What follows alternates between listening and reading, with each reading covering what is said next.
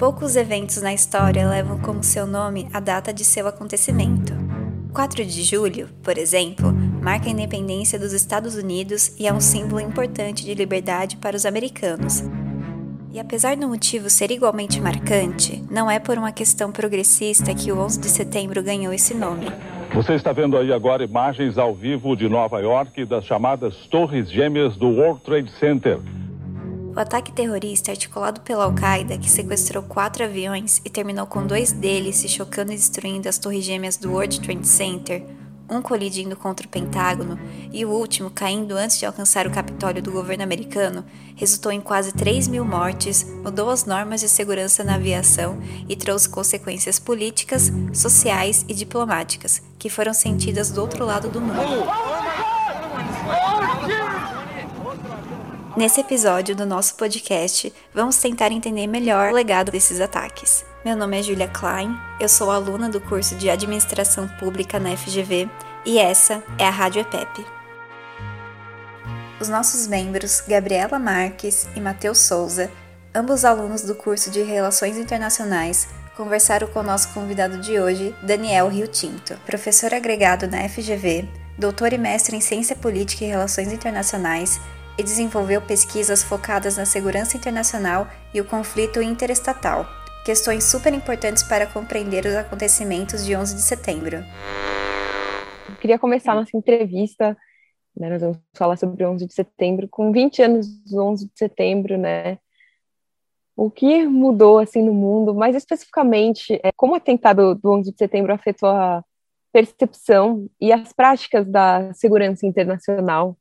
Boa tarde, obrigado é, pelo convite. É, é, com certeza o 11 de setembro é, talvez um dos eventos aí, é, é, provavelmente o evento da, né, das relações internacionais pós-Guerra Fria que foi mais significativo para alterar o curso né, assim, global da política internacional, principalmente né, com, com um impacto muito significativo quando a gente pensa em é, principalmente na dimensão de segurança, mas que obviamente teve um, né, um impacto é, um impacto enorme também é, também nas várias as várias outras é, é dimensões. A principal grande mudança que advém do 11 de setembro é que o 11 de setembro reconfigurou o cenário é, é, e o panorama estratégico internacional. Quando a gente faz a pergunta o que, que é o, o que, que é o nosso grande problema de segurança internacional que existe no mundo durante né, a Guerra Fria inteira, né, esse problema foi a competição entre os Estados Unidos e a União Soviética por hegemonia global. É, a gente é, passou uma, enorme porção do, do século XX preocupado com como os Estados Unidos e a União Soviética poderiam coexistir, é, como eles geririam a competição visando seus próprios objetivos, mas também gerindo essa, essa situação. E é, quando a União Soviética acaba, a gente tem uma transição para um, um cenário, um panorama onde essa, essa, essa dualidade não existe mais e o, os Estados Unidos têm, é, é conseguem estabelecer uma posição hegemônica bastante mais é, é, forte, né? É, e isso cria, em termos de o que é a nossa preocupação com segurança a nível global agora, fica uma espécie de um vazio. Né? A gente não tem uma grande preocupação. A OTAN, né, uma organização criada é, entre os Estados Unidos e seus aliados pós é, 1945, pós Segunda Guerra Mundial, visando né, lidar com essa competição entre é, com essa competição entre o bloco ocidental e o bloco o bloco soviético deixa de fazer sentido é uma mudança de paradigma tão grande que eles não sabem qual é a preocupação é, com a qual eles estão lidando naquele momento.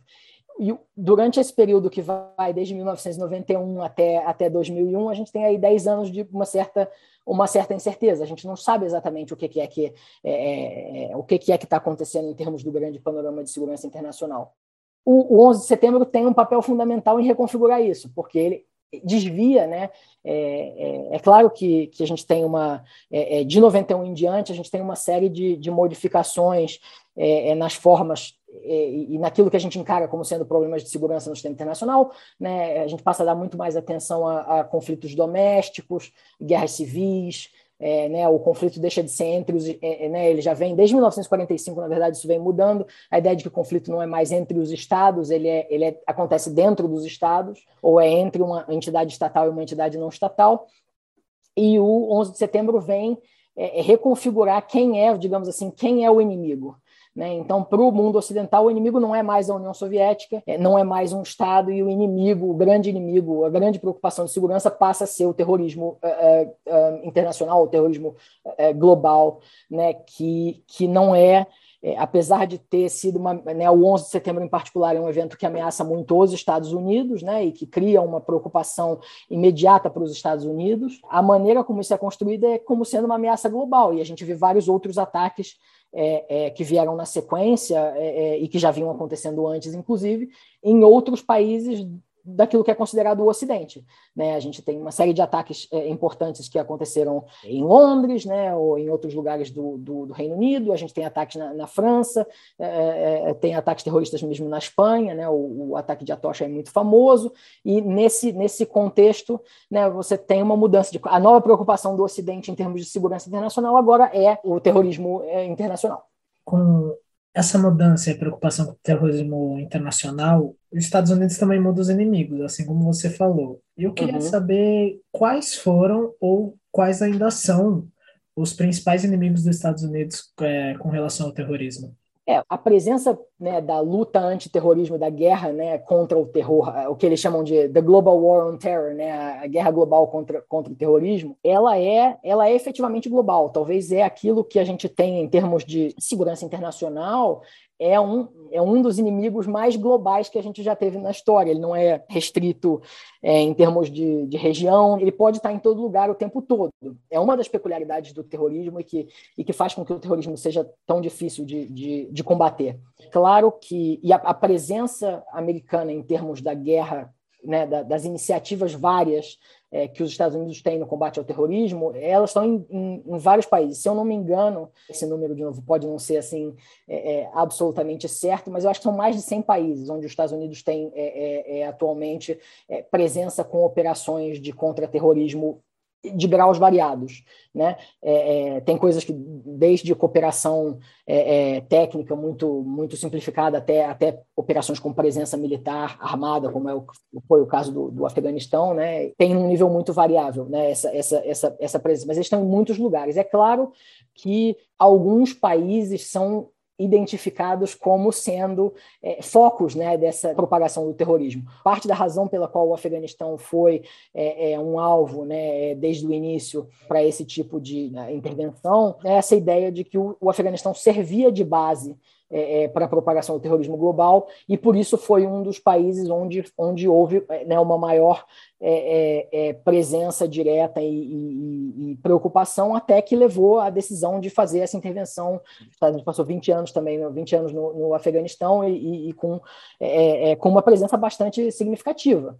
É, também interviu no Iraque, também, né, é, não só com a preocupação do terrorismo, mas também né, com a preocupação do terrorismo. Participa diretamente com, com drones e, e, e com outras capacidades, mas não tem tropas né, assim, muito significativas, como é o caso do Afeganistão é, no Iêmen, é, é, né, e, e, na Somália, em alguns outros locais, onde entende, no Quênia, onde entende que é, podem ser é, focos de, de presença de terroristas e de, e de, locais onde pode acontecer treinamento de terroristas que eventualmente poderiam vir a praticar atos terroristas contra o, é, é o Ocidente. Mas também é interessante é, é, é lembrar que nem tudo é essa.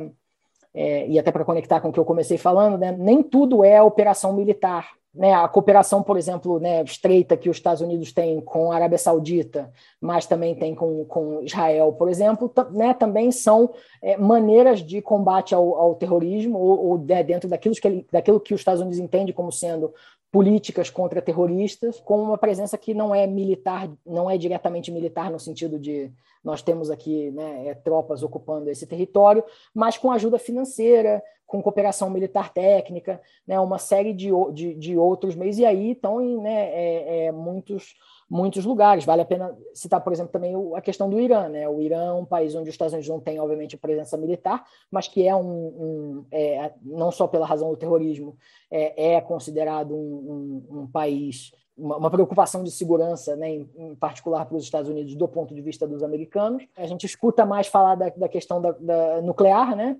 É, é, quando a gente pensa no Irã, mas o, a questão do terrorismo também é, é, é muito central para entender é, é, né, o papel que o Irã tem regionalmente e que tipo de ameaças o, o Irã representa para a estabilidade, no entendimento dos americanos, claro, para a estabilidade do Oriente Médio, que, por conseguinte, também é uma preocupação sobre o terrorismo.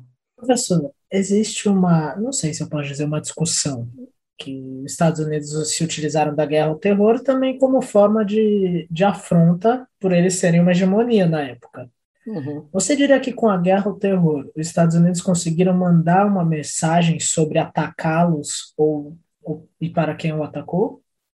É uma, é uma relação bastante complicada, porque é, os Estados Unidos têm uma, uma capacidade militar, e ainda, ainda mais há 20 anos atrás, né, esse, a gente sabe que essa, essa, essa disparidade de capacidade militar e de poder que os americanos têm com relação, né, os Estados Unidos têm com relação a outros países, ela, ela tá, a gente entende que ela está em declínio. Né? É, é, a China tem aumentado né, muito a sua, a sua capacidade militar, o que tem diminuído esse gap, mas esse, esse, esse espaço entre os Estados Unidos e o segundo, né, o segundo maior, ainda é muito, ainda é um espaço muito grande e era maior ainda né, há 20 anos atrás. Então, pela própria condição de hegemonia e de disparidade de poder dos Estados Unidos, no meu entendimento, essa mensagem ela, ela sempre estava ela estava sempre dada, né? Sempre existia a ideia de que os Estados Unidos teria capacidade de responder a uma ameaça com força muito significativa. Normalmente eles referem a choque, chama-se shock and awe doctrine, né? A ideia de que você vai, é, a gente consegue responder com tanta força que, que você, né, o, o, o nosso o nosso inimigo vai ficar completamente é, é, paralisado com essa com essa com essa capacidade, não vai conseguir responder essa informação, vamos dizer assim, como capacidade de comunicação de ameaça, ela já existia né? É, é, e principalmente quando a gente pensa né, fora do contexto é, onde tem é, é, paridade nuclear, né? No caso, relação entre a China e os Estados Unidos, ou a Rússia e os Estados Unidos, é uma relação muito mais estável em termos de a Rússia não achar que vai ser invadida pelos Estados Unidos por conta também por conta das armas nucleares, mas por conta de uma série de outras outros elementos de estabilidade internacional. Eu acho que o que os Estados Unidos é, é, e, e conseguiu fazer do ponto de vista internacional, eu acho que em termos dessa sinalização é de dizer que né, a gente é, a gente está disposto a ir procurar é, atores não estatais dentro de países, se for necessário, e a nossa, essa nossa, esse nosso grande poder e essa nossa grande capacidade de usar a força militar é, é, fora do nosso, do nosso país e fora longe das nossas fronteiras, ele não se restringe a usar isso contra, outro, contra outros estados. A gente vai perseguir ameaças, né? É, é, é eu acho que a grande mensagem americana é a gente vai perseguir ameaças não estatais é, do mesmo jeito que a gente perseguiu em outros momentos ameaças estatais com todo o poder que a gente tem disponível. Essa é a grande, né, assim, a grande mensagem em termos, em termos globais, né, que, que os Estados Unidos é, passa quando, quando decide fazer isso, intervir no Afeganistão, por exemplo. Muito obrigada. Você terminou falando do Afeganistão. Uhum. Essa é a nossa próxima pergunta. É, como todo o movimento da guerra ao terror é, influenciou o que está acontecendo agora no Afeganistão e como, apesar das retiradas das tropas, é, com a volta do Talibã e com os ataques que aconteceram recentemente de grupos inimigos e a fala que o Biden fez recentemente de que iria caçar, entre aspas, responsáveis, existe uma possibilidade de os Estados Unidos retornar essa postura de guerra ao terror, assim, é. para trás, né, para dizer. É, eu acho é, é interessante. Eu acho que, bom, eu acho que essa, em primeiro lugar, essa é uma das, é, é uma das perguntas do dia, né? Eu acho que, que né, quem, é, quem trabalha com segurança internacional e quem está estudando e olhando para esse caso está tá exatamente é, muito preocupado com essa pergunta, né? Está é, é, muito preocupado em tentar saber o que, o que, que vem agora, né? Qual é a, qual é a, qual é a grande novidade que a saída do Afeganistão implica? E, e eu acho que a, a gente ainda tem, né? Muito para ver, para ter certeza. Não me, não, é, enfim, certeza, né? QB também com, com um grão de sal, porque a gente, a gente nunca tem 100% de certeza, mas né, existe uma mudança fundamental no sentido de que é, é, eu, eu entendo que há um, um, a disposição é, que os Estados Unidos têm enquanto país é, é para continuar perseguindo um, um, conflito enorme, muito custoso é, é, é, no Afeganistão é uma coisa com a qual nem o estabelecimento político, nem o estabelecimento militar, nem a, os, os cidadãos americanos, os, os, os, eleitores americanos estão mais dispostos a, a, a ficar é, é, é, sofrendo né, a, o custo elevado de você né, passar 20 anos em um conflito, que é, inclusive, completou né, de ser o, o conflito mais longo em que os Estados Unidos já se envolveu. Né, até hoje, que tem um custo em vidas humanas, que tem um custo né, elevado em, em, termos financeiros e, e porque também muda o panorama doméstico americano, o que faz com que todos esses custos eles tenham é, né, eles, eles passam a, a, ser ainda mais significativos do que se a gente compara com o que eles eram há 10 anos atrás ou há 15 anos atrás. Né, o que reconfigura o desejo de você tá, continuar esse esforço. A influência do fato de que a população americana está cansada daquele conflito que se estende por um, por um período né, assim, muito longo, muito mais longo do que eles estão acostumados, e, e, e do qual eles não veem um resultado palpável, é, nem veem uma saída, é, é uma possibilidade de saída. É, é, é né, assim, assim, se a gente para atender esses critérios todos do que seria uma saída boa, né, a gente precisaria, a gente não tem um horizonte de quando a gente teria que sair para fazer isso. E isso é que acaba levando né, aqui, aqui discursos do tipo, ah, não, a gente vai sair de qualquer maneira nessa data, sejam aceitos. E isso também tem a ver com condições circunstanciais de economia, de cultura, de, de pandemia, né, uma série de, de situações que mudam qual é a preocupação principal é, dos americanos e que, e que desviam um pouco a atenção dessas coisas. Então, é, é, eu, eu acho que, nesse caso em particular, é, é, é, muito interessante ver a dimensão é, doméstica. Né? Acho que grande parte da explicação do porquê que isso está sendo feito dessa, é, dessa forma é porque existe uma pressão doméstica muito grande nos Estados Unidos. E essa é, é a preocupação chave do governo americano nesse momento. Né? Isso influencia que, mesmo, mesmo que seja uma uma retirada complicada e que não me parece que seja um, uma saída é, é ideal para ninguém, exceto para o Talibã talvez, né? Mas né, uma saída uma saída ideal para nenhum dos outros envolvidos. Me parece que muito da explicação de por que isso está sendo assim é está é, é tá fundamentalmente ligada à dimensão doméstica. Eu acho que a resposta a resposta para essa pergunta exatamente o ponto de, de se vai ter uma nova guerra ao terror é, eu acho que tem dois aspectos. Um é aquela ideia de tudo muda para tudo continuar igual. Não sei se necessariamente a pergunta é sobre uma nova guerra ao terror, mas a pergunta é como a guerra ao terror vai continuar. Não me parece necessariamente que, que a guerra ao terror ou o conceito de guerra ao terror é uma coisa que vai desaparecer. Né? Eu acho que isso vai continuar é, é, é, vai continuar sendo presente no panorama estratégico americano essa tentativa de lutar contra o terrorismo, até porque seria um custo muito elevado, além deles terem que admitir é, é, que falharam no Afeganistão, vamos dizer assim, né? É, mas também ter, ter, que admitir que toda a guerra ao terror foi uma, um exercício inócuo, onde não, te, né, que, não, que não teve resultado. Então, acho que, que isso seria também muito complicado. Eu acho que o que a gente está vendo mais é uma reconfiguração de como a guerra ao terror vai ser feita. Eu acho que corre o risco de ter um novo ciclo, onde agora, por conta dessa questão do aeroporto, por exemplo, né, do, do, do bombardeio no aeroporto, vai é, é, ter uma nova grande, um novo grande movimento em que os Estados Unidos invadiria, sei lá, um outro país por conta disso, não me parece.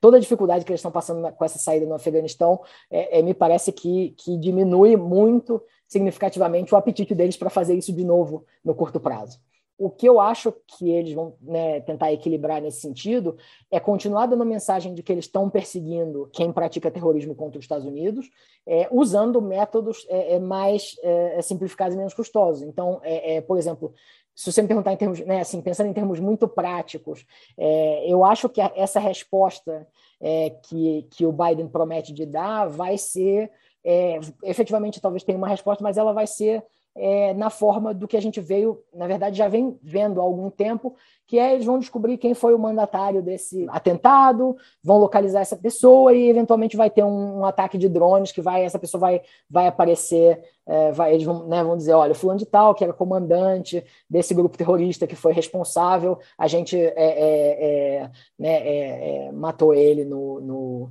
é, no carro dele, ou sei lá, enfim, né, com, com um míssel de um drone.